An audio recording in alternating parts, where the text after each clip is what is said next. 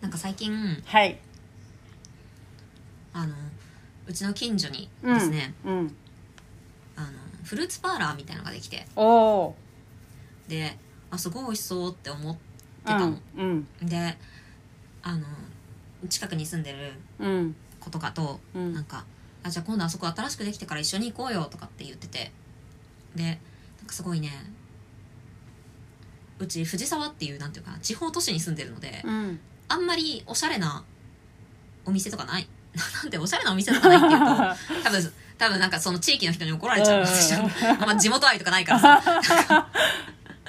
なんていうのかななんかなんていうの高級店とか、うんそういうものが別にあるわけでもないから、うん。いや横浜とかまで行かないと例えば、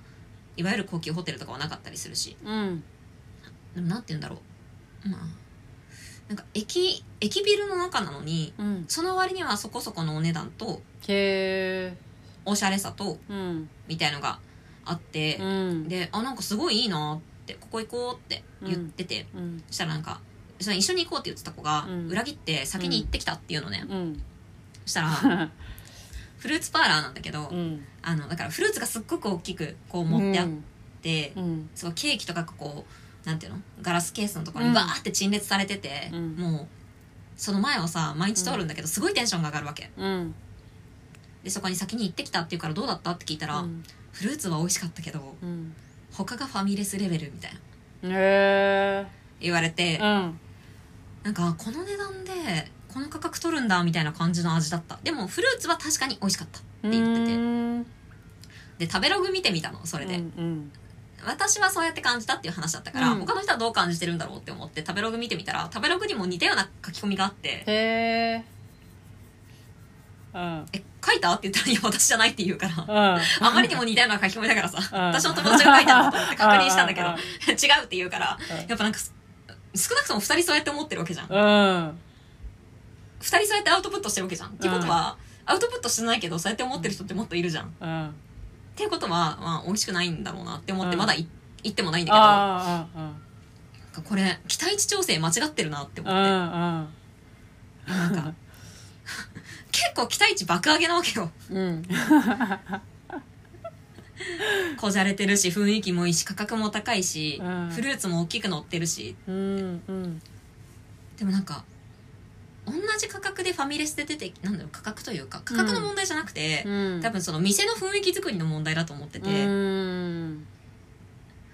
価格もだってなんかファミレスとかでも最近高いやつあるじゃないですか、うん高いスイーツみたいなはい。 1800円みたいな、うんあるうんでしょうん。あ多分ねあれがファミレスで出てたら、まうん。あ、食べてないから分かんないけど、うん。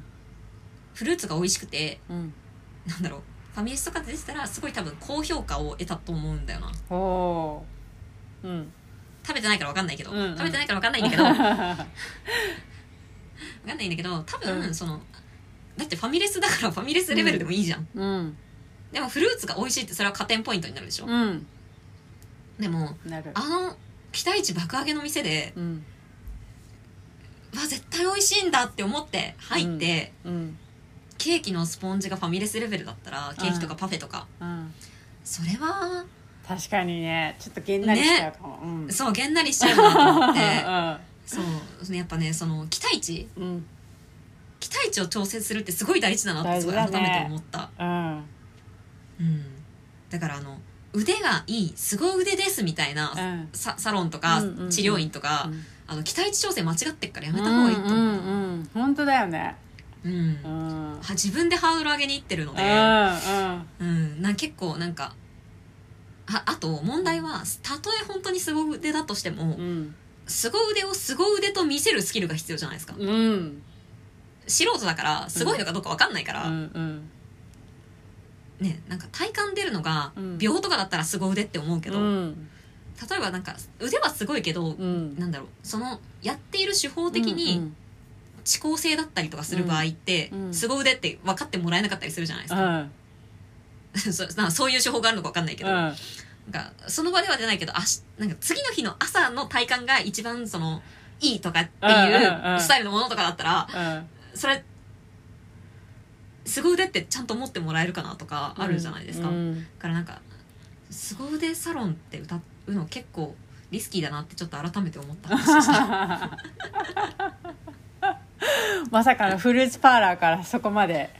いや、そう、ねいや、期待し、いや、だからもうなんか、なんだよ、コンサルタントとかもさ、こう、うん私もコンサルだからさ、うんうん風呂敷広げがちなんだよ、みんな、うんうんコンサルタントって、うんで、コンサルタントって風呂敷広げれば広げるほど儲かる商売だから、んでもあの、私は風呂敷を広げるのがストレスなので、 そあんまり広げないんだけど、うんうんうんそうもっともっと広げればいいじゃんって言うんだけど、うんなんかあんまり広げると疲れちゃう。うんうん前回の無理しない話になってくるけ ど。なるほどねそういや、そう、期待調整大事だなって思った話でした。うん、はいではではえっ、と今日もまた瀬尾ちゃんの脳内解説シリーズでうん。第2弾やっていきたいと思います、はい。い、やこれなんかえっと個人的にすごい聞きたいあ、本当えっ、と、うん今日のテーマはうん身につけるべきはうんプロモーションスキルではなく、はいマーケ思考はいいやもうほんとこれだけなんだよ ねちょっとエリーさんがちょっと適切に質問してくれないと私これちょっと多分ちゃんと喋れないと思ううんうんまずえっ、とプロモーションスキルとは何ですかあそうですねうんプロモーションスキルっていうのは、うん集客のスキルのことですうね、ん簡単に言うとはいみんな集客の部分だけさしてマーケティングって言いがちうなんだんけど、うんマーケティングって本来もっと広い概念なんでうすよ、んえっと企画うんとか、うんえー流通うんまあ、流通はないかサロンの場合ないけど、うんうんまあ、要は商品の企画とかうんブランディングとかはいと,、うんえー、とで集客してうんでだからまああそうだねえっ、とね企画え、うん調査企画うん製造流通うん集客販売かな、うんマーケティングの流れって、うん多分うん教科書的にはそういう感じの6つあると思うんですけど、うんこの集客の部分とか、うん販売の部分だけ指してマーケティングって言いがちなのねうん世の中はいというかうんマーケティングコンサルタントを名乗ってる人とかも、うんうんうんこの辺のことをマーケティングと言いがちなんだけど、うんうんでも私ももともとそうだったんだけど、うんやっぱりその企画とか、うんまあ、製造流通はちょっと私業種的に関係なかったりとかして、うんうんよくは分かんないんだけど製造とかちょっとまだまだ全然勉強不足なんですけど、はいまあ、サロン個人のサロンで言うとうんだからまあ企画、うんまあ、調査企画と集客、えー販売うんのこの4つがあるわけじゃないですか。はいの時にうんなんかこのここうんここってラジオだから分かんないよ その集客うんあるいは販売くらいまでを含めてマーケティングって言いがちなので、はまいあ、ここの集客販売の部分をプロモーションっていうふうに言います、マーケティング用語で,はいで、プロモーションのスキルが欲しいってみんな言うの、うーん SNS で集客したいとかはい広告でとかチラシで集客したい、うんホットペッパーでうん集客したいないしはうんホットペッパーをやめたい、うん自力で集客したいとかみんないろんなこと言うんだけど、SEO でとかうんあの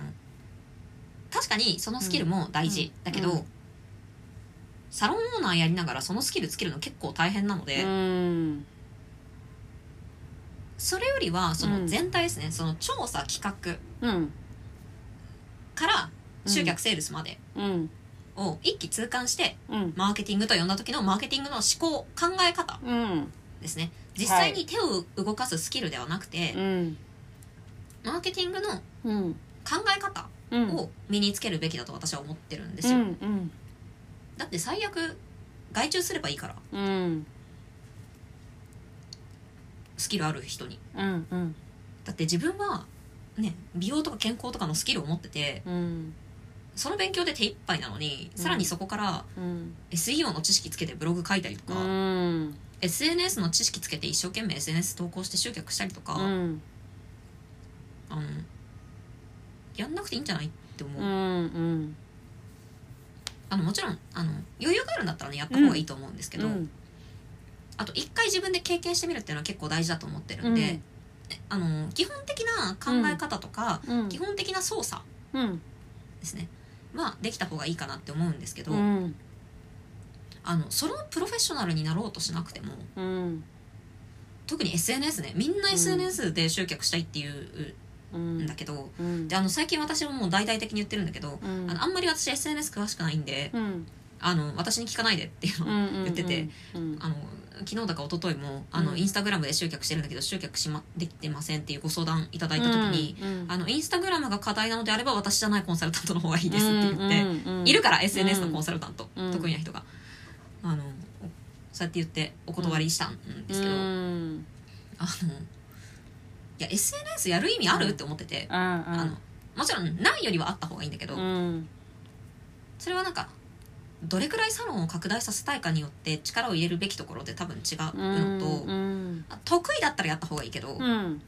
不得意だったらやらない方がいいなって思っていて、うん私は不得意なのでうんほとんどビジネス的な利用はしていなくて、うん趣味趣味の範疇でツイッターやってる うんビジネスアカウントとは到底言えないくらいのフォロワー数しかいないからね500人とかいないよ私多分あフォロワーそううーんうんうん数メリーさんの方が多いよフォロワーうんうんあのーちょっと話戻るんだけどね、うんうんえっとす調査企画うんでこれサロンで言うと具体的に言うとどどういうことになるああえっと顧客リサーチとか競合リサーチとか、うんっていうのが調査うんですね企画で言うと,、えっとブランディングの部分だだったりとか、商品品をどういうところから訴求するかっていうのを決めたりとかする部分のことですね、うーん例えば同じ送信エステでもうん訴求点いろいろあるじゃないでうすか,、んうんだから寝ながら痩せられるっていう,、うんいうのかうんうーんと、うんうん、例えばママが自分の時間を取るために、うんご褒美のために来ませんかっていう訴求点もあるし、うん、うんあとなんだろうなちょっと今パッと思いつかないうんうんあの多分エリーさんの 方が訴求点思いつきそうだけど送信エステのちょっと知識がなさすうぎんて、うんうんそうなんそかんなさ感じで訴求点をえっ、と変えたら売り上げ上がるってことあるよね、あるある全然あるなんかさそこ間違えてることって意外と多いんだよ例えばえっ、となんだろうなパッと出てこないな例えばまあちょっとずれてるかな、うんえー、と疲れてる人向けにうんうんうん送信のご案内しちゃったりとかまあそれちょっとずれすぎてるけどなんかああ極そういうことね極端に言ううと、うんうんうん、だからその来てくださるまあペルソナとかもちゃんと設定しなきゃあれだけどうんその来てくださるお客様が求めてることとずれてること、自分はちゃんとできるのにそのお客様にあ,、うんうんあったうんものを提供できるのに違うことをやっちゃってたりとかうんうんうんだかわらかるわなかんるかそこすごい大事だよなって思うんだよね。いやほんとすごい大事あの、うんなんていうのかな例えばファスティングのダイエットをうんプロモーションしてたことがあって、うんうん本当にあのひよっこマーケターだった時にそういうのをやってたんですけど、うんその時はもう集さっきのあのえー、なんだ調査そう企う画、ん集客販売でいうと集客と販売しかやってなかった頃うんの私が何をしたかっていうと、はいそのまあ集客しかやってなかったわけですよ販売はしてないから、集客しかやってなくて、うん広告だからうん広告であのダイエット相談に来る人を集めてくださいっていうオファーだったので、うんそれをあのやってその仕事をしていたんですうね、んその時にあの3日で痩せられるっていう訴求をしてたんですうよ、んうんでも3日で痩せられるか嘘嘘じゃないけどそのうんうさんくさすぎて、やうんっぱ全然当たらなくてう、んでターゲットをうんでもその時ストーリーとして、うんえっと、インストラクターのうちの一人が、はいえっとファスティングでうんなんか70キロくらいあったのかな体重が、うん身長が1 6 0ンチとかで体重が7 0キロ以上あっておー結構ぽちゃぽちゃで、うん学年一太ってたそうなんですよね。へー高校生の時にうんうんでその方がやっぱりまあすごくそれがコンプレックスで、うんで全然こううん何やっても痩せないうんけどファスティングと出会って、うんまあ、何やっても痩せるんだけどリバウンドするうとか、んうん一時期痩せるんだけどリバウンドするとかっていうことを繰り返していて、でもファスティングと出会ってその健康的な食習慣を手に入れたことでうんあの痩せられるようになりましたっていうストーリーがあっておーで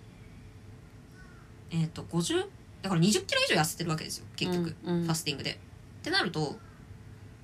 ターゲットにするべきはうんその5キロとか3キロとか痩せたいって言ってる女性ではなくてうんもう10キロとか20キロのレベルで痩せたいって思ってる人がターゲットにした方がいいなって気づいて、うんでちょっと変えたんですよねその訴求メッセージとかを、うんそのランディングページっていうあのうん広告の後に飛んでくるあの1枚ペラのページですね、はいあの商品説明のページをはいそのちょっと変えたらやっぱ取れるようになったりとか、うんうんあとは同時に YouTube のあのマーケティングもしてたんですけど、うんちなみに今の私は YouTube マーケティングできないですね、うん当時はあの勉強してやってたんですけど、あのもう5年くらい前の話なので、5年前だともう全然多分やり方が違うんで、うん今の私はできないんですが、うん当時やっていてうんでその時もやっぱえっとね21日間ファスティングしてうん見たみたいなチャレンジ動画、うん3週間ファスティングしてみたみたいなチャレンジ動画を出して、うんでそのインストラクターをやるって決めて上京してきたのにうんなんかちょっと太ってたんですようんちょっと太っててそれもなんか上司から「お前痩せろ」って業務命令が下ってへえじゃあファスティングで痩せるっていうのをうん動画にして YouTube にアップして見せていこうかって言って、へえっていう企画をやったんですよね、うん21日間ファスティングみたいな、うんファスティング21日間チャレンジかな多分今も動画残ってるかもしれない、うんでやったらうんえっとねじ7キロくらい痩せたんですよね、うんその時にうんであのなんかあのファスナー、うん背中のファスナーがこう、うんうんワンピースの背中のファスナーが閉まんないとかっていう動画がああってーそれが閉まりましたみたいな動画をこうビフォーアフターで撮ったんですよねはいであれがやっぱ結構再生数もあったりとかしてへえそうするとやっぱこう同じようにワンピースが着たいとか、うん似たような悩みがある人痩せたいって思ってる人とかに結構刺さったりとか、うんみたいなそういうなんていうかな訴求の方法とか、うん媒体とか、うんまあ、今広告と媒体っていうのは広告、YouTube ってことですね、まあ、うん YouTube だったらこうエンタメ的に見てる人が多いので、なんかちょっとそういうエンタメ要素を入れながら、まうんうんあ、またそういうのが得意な人だったので、うんそのインストラクターの子が。うんうんねうん、そういう見せ方を変えたりとか、うんえっ、と食べんあで、うん YouTube で一番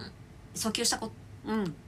訴求したかったこととしては、痩せるってことじゃなくて死なないってことだったんですよ元気ってことを訴求したくて、やっぱ結構散々言われてファスティングってえ食べないとかしし死んじゃわないんですかみたいな言われたりとかもだってうん 5, 年5年前のファスティングって多分エリーさんピンとくると思うけど、うんやっぱまだまだ全然うんワードが女性誌にちらほら乗り出したくらいの頃で、うんすごい目新しい手法だったので、当時、うん私もなんか最近なんかちょっと聞くなーくらいのうん感じでやっぱほとんどの人はファスティングって何っていう感じの時だったので、うんまあなんか食べないなんて大丈夫なのみたいな、うんそういう反応がすごく多かったので、うん大丈夫ですよっていう証拠として YouTube を撮りたかったっていうのもあったんですけど、うんうんだからなんか普通に日常生活を送ってもらうのを全部こう iPhone のカメラで全部撮ってもらって自撮りでうんあの元気になんかなんかなんていうのちょっと体を動かすような体験とかうんうんしに行ってもらったりとかして、へえそうそれもちょっと動画で撮ったりとか、うんえこんな動けんだみたいなうんそうなんかぐったりして全然本人もぐったりしてなかったし、うんそのなんか全然大丈夫だよってことを訴求するためにうん YouTube は使って、うんそうで広告は広告で、うんえっとやっぱ劇的に痩せたい人とうか、んあとはその体のサイズが大きい人とかをやっぱちょっと痩せたいとかじゃなくて、うん割とこう悩みが深い人みたいなところに訴求するように変えてったりとかして、うんうんっていうふうに訴求点変えるだけでやっぱその訴求点変える前は10万円かけて一人も来なかったのでうんうん私はマジで人の広告費を溶かしてしまってマジで胃が痛かった毎日だったん ですよ本当にうん。うんマーケターデビュー戦でもうやだと思ってこの仕事向いてないかもとか思ってたんだけどそう、まあ、訴求点変える点はやっぱすごい大事ですね、うんで間違えちゃうのは、はい一番間違えちゃうのは、うん訴求点変えればいいのに、うん商品変えちゃうパターンがあってああはい、うんうん、送信エステのままでいいんだけどなぜかうん疲れ、うんうちに来る人疲れてるからリンパケアみうん たいな、あるよねいや送信は送信で、うん訴求点変えて別のターゲット探せば全然売れんだよね、みたいな、うんうんでもリンパケアだと単価が下がっちゃうんですみたいうんうな、んめっちゃあるあるなんですけど、ううんんあのそれはやっぱなんていうのかなポイントが、えーとうんなんていうの当たってないちゃんと正しいうん自分のメッセージが正しい相手に届いてない、うんうんしあるいは自分のメッセージが正しい相手に届いていたとしてもはいなんていうかなメッセージが弱くてうん頭に残ってないとうかんあるので、うんっうんうんていうところかなうんうんだからその訴求を考えるにしてもメッセージ考えるにしても媒体考えるにしても、うん全部何を知らなきゃいけないかっていうと、お客さんのことを知らないとやっぱいけなくて、うんだから調査が大事なんですようんうんうん調査うん企画、うんえー集客販売の中の調査のところ調査が一番大事で、うん私最近あのいろんな企業さんととねこうやり取りしていく中ではい改めて思ったのはまず、うん大前提としてうんえっ、と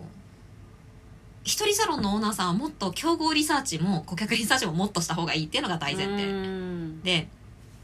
かつあのなんていうの一般的な企業うんそのサロンとかじゃなくてうんの、まあ、中小企業の社長さんとかといっぱい喋ってるとうん思うのが、うん競合リサーチばっかして全然顧客のこと知らないパターンすごいあってああうん競合はこうやってるから競合はこうやってるから競合はこうやってるからってもう二言目にはそれでうんいや競合はもういいですようん競合はあそうなんですね、うん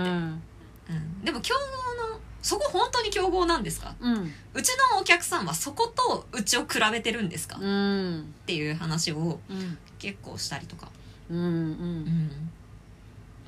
中小企業が、あまあ、B2B の企業で、ううんちは中小企業のこれこれこういったところがターゲットなんですって言ってて、ででも大手のここはとかって、うんいや絶対そのそこの今出した会社絶対大手しか頼まないってそんなとこうっんて、うんとこを競合って言ってたりとうか、んうん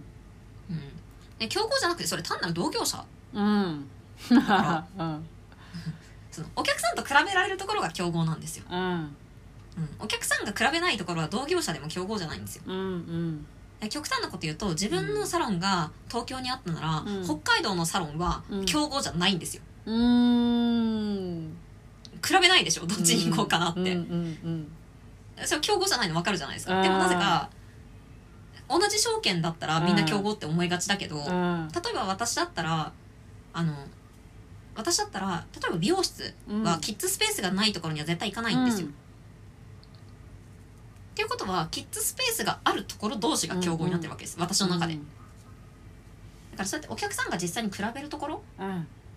んが競合だっていうところが抜けてるのとうん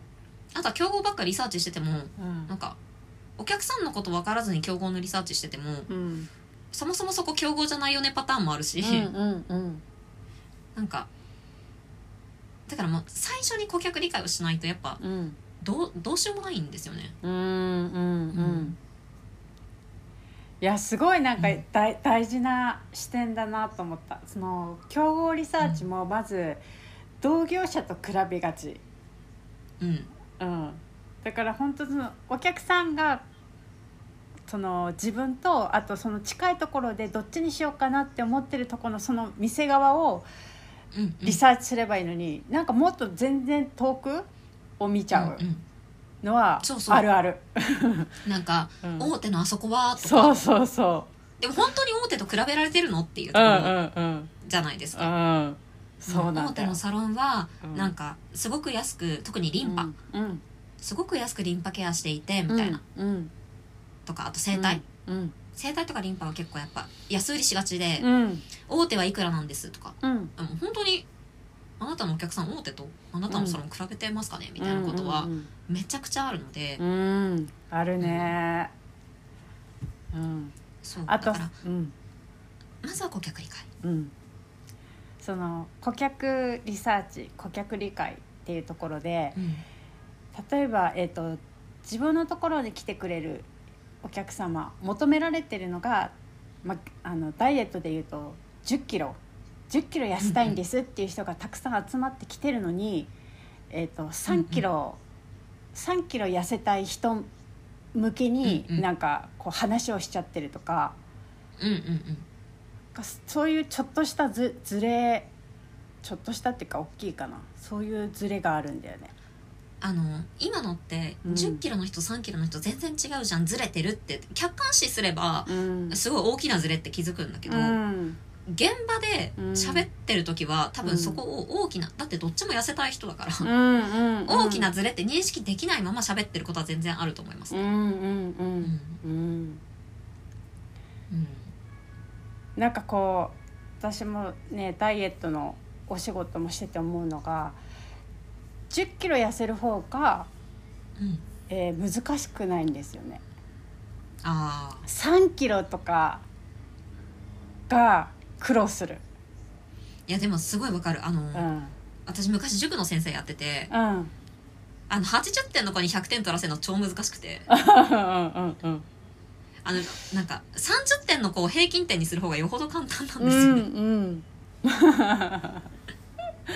ん同じプラス30点、うんなんかそういうイメージだと思ううな、うんんうんだからその自分のところに来てくれないなんだろうお客様像を追いかけちゃダメで、うんねその、まあ、来てくれるっていうかあのお客様が求めてることをちゃんと理解するうんなんかこの人は何何が欲しいんだろうどういうんううん未来を手にしたいんだろうっていうのをちゃんと理解しなきゃいけない。うんうんなと当たり前なんだけどこうやって言ったらそりゃそうでしょってなるんだけどなんかうん抜けがちなんだよね。いやそうそうそう、うんそうなんです よ本当にだから目の前のお客さんをどんな未来に連れていくのかっていううのを、んもうもうなんていうかな一人一人ですね、うん相対した時その、うん集客あ違う違うなんだ調査企画うん集客販売の、販売の時点だったらもう、ペルソナとかどうでもいいんですよ うんもう目の前のお客さんをどこに持っていくかって話になってくるので、うんうんワントゥーワンになったらもうそれはペルソナとかどうでもよくて目の前のお客さんをどうやって幸せにするのかってことを考えればいいんですけど、うんただ1対1で話す時、うん集客する時とかホットペッパー乗せる時とか、うんっていうのはやっぱペルソナ決めてそこに当たるように喋んないといけうん喋んないというか書かないといけないので、はいうん、でじゃあそのペルソナってどうやって調べたらいいのって言ったらその手前の調査のところうんとあとはその、ね、集客の文章何書いたらいいですかっていうのは、うんその商品の企画のところができてないので、うん企画と訴求をはい要はそのその商品をどの角度から見せるかっていう話でうすね、っんていうのはやっぱちゃんと決めていく必要がうんあるのでうんなのでそのプロモーションスキルじゃなくてうん必要なのはマーケ思考考え方なんですよ、はいなのでそのお客さんがうんそのお客さんについてよく知るっていうことっはいていうのが、マーケ思考のなんか一番最初というか最初の一歩うなのんで、うん本当あのお客さんのことが分かんないと、うんあの広告のライティングとかランディングページ作ったりとかする仕事してましたけど、うんそのファスティングの時とかね、うんお客さんのことが分かんないから書けないんですようんはいそうそうだ分ねかれば書けるからうんその書き方のテクニックとかは結構二の次で、うんうんうんテクニックよりもお客さんが何考えてるかが分かんないと、うんテクニックがあっても書けないうんうんうん、から全部二の次やっぱまずはお客さんをちゃんと理解すること、はいうん、ですねうん調査企画大事ね調査企画大事、うんそうだからあのブランディングの本とかもうんもう調査の話と企画の話しか書いてないわけですよ、うんまあ、企画といういうか、まあ、その企画の一歩手前調査とうん企画のなんか狭間くらいの感じですけど、コンセプトメイクとかですねうんうんうんうんなんかうん瀬尾ちゃんが前に売れるかどうかはもう売れる前に決まってるっていううん話をしててまさに そそんなれこと言だったなっけうんなんかねそのそのまんまの言葉じゃないんだけど、うんそうう商品出来上がりましたサービス、うんこういうサービスします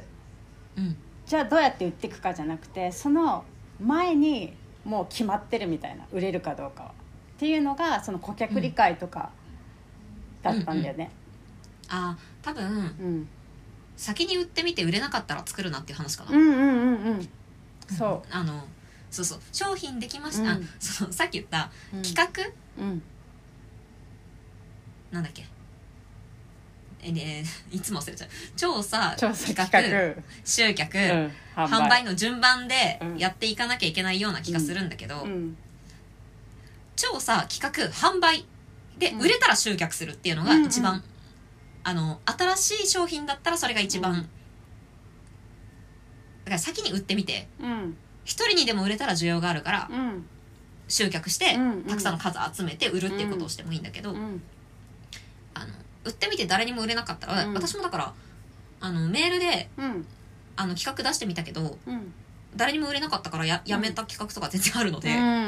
ん、あの百発百中なんか、うんなんかねすごいあの百発百中だと思われていたりとか、うん、あのなんか瀬尾さんってなんかなんだろうなんか全部センスと才能でやってるんですよねみたいなことをうんうんうん言われたことがあって、うんいやそんなこと全然ないです、うん、うん、あのいや本当に全然企画もこけるし、うん、あのこけたらやらないし、うんでも別にこけたらねやらなければいいだけだからそうだよね。 そう多分サロンも一緒なんですよあの物販とかだとちょっとできないんだけど、うん、まあ、物販も最悪でも予約販売ができるうから、ん、あのちっちゃく売ってみてうん、で売れなかったらやめてうん、売れれば広げてっていうだけなんですよね。ううんん、そうだからその売れるかどうかはうん、なんていうの売る前に決まってるっていうのはつまりもううんそのテストセールスをしようねっていうことですね。うん、うんうんうんそれが顧客理解とつながってくる。そうそうそうんうんそうそうう。うん、そうだね顧客理解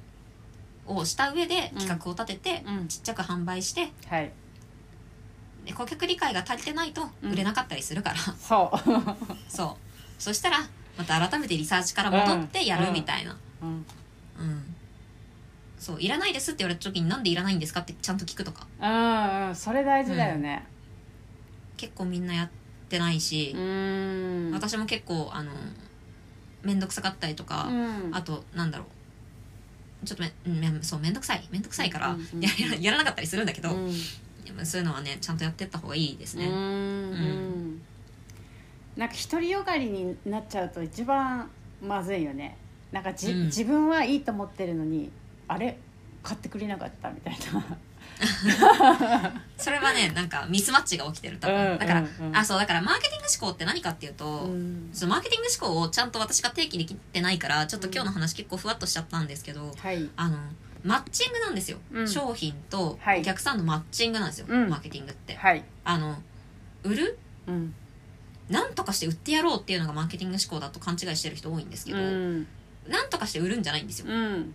正しい商品を正しいお客さんに届けるのがマーケティングなのうで、んあのマーケティングってだからあのお見合いおばさんみたいな感じ、なうんなんていうのナコードナコードさんみたいなイメージ、わうかんりやすですね、はいうん、いや一番わかりやすいそれ本当ナコードです、我々はナコード です我々というかそのマーケターはナコードです、そうだねうん、いやなんかさツイッター見てるとなうあたかもさなんか売れもしないものを、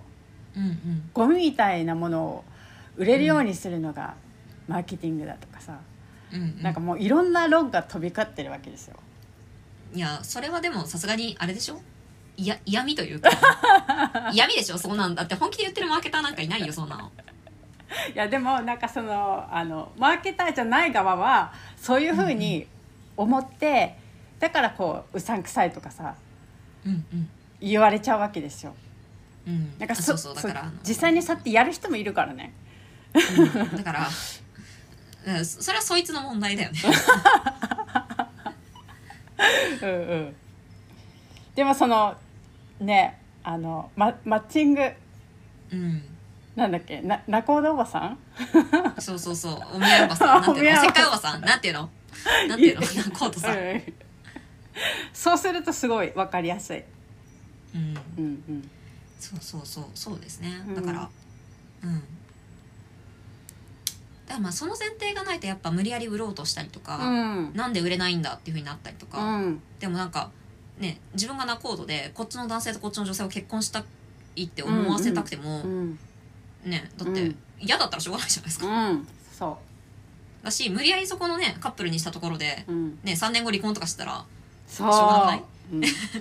そうだからその長く結婚生活が続くように、まあ、こあそのプロデュースするのがうん中尾だとしたら、うんやっぱり長くその商品を、うんあのーなんていう気に入ってくれる人に届けるっていうのがマーケターの仕事なので、うんうん、なのでそのマーケティング的な思考をうんやっぱちゃんと無理やり売るんじゃなくて、うんお客さんうんですね、まあ、商品変えられないから、うんあの商品が変えられるスタイルの,、うんあの商売をしてるんだったら、まあ、コンサルタントとかってね、商品変えられるスタイルだと思うんですけうど、んサロンとかだとなかなかそうもいかないと思ううので、うんん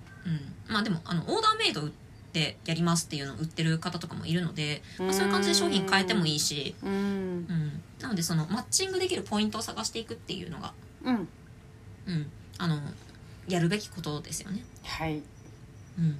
うん長くなっちゃったもうなんか30分以上喋ってるよこの 喋っ話ちゃったね はいはい。じゃあそんな感じで、えー美容系サロンの売り上げアップラジオはあなたの質問をお待ちしております。えー質問は下の概要欄からの、えーフォームからお受けしていますので、ぜひ振るってご応募ください。で、えっ、と、質問を、あれこれ言ったっけ今。言ってないか。質問を採用された、